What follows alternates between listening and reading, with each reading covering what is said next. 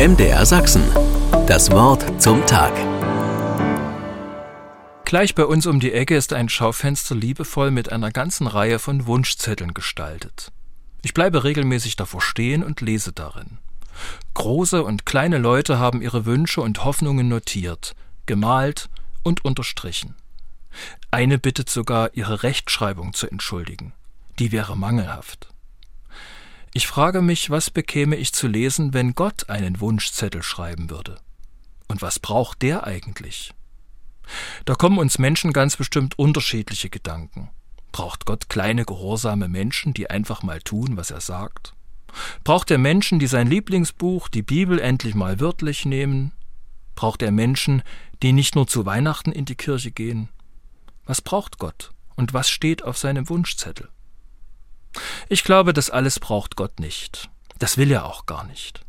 Auch die großen Wünsche sind nicht seine Sache. Er sieht jeden Menschen, von allen Seiten umgibt er mich, heißt es. Und deshalb glaube ich, gefallen ihm besonders die kleinen Zeichen, die das Leben schön machen. Mir geht die Frau durch den Kopf, die für ihre Rechtschreibung um Entschuldigung bittet. Das interessiert Gott vermutlich auch nicht, aber um Entschuldigung bitten, das wäre was. Wer kennt das nicht, ein dummes Wort, eine blöde Geste, und schon habe ich einen Menschen verletzt. Ich weiß es, aber ich lasse es auf sich beruhen, nehme in Kauf, dass die Beziehung kaputt geht. Einfach mal anrufen, hingehen und sagen, es tut mir leid, ich bitte dich um Entschuldigung. Das wäre gut. Wenn jeder Mensch das nur bei einem Menschen tun würde, wie würde sich die Welt verändern?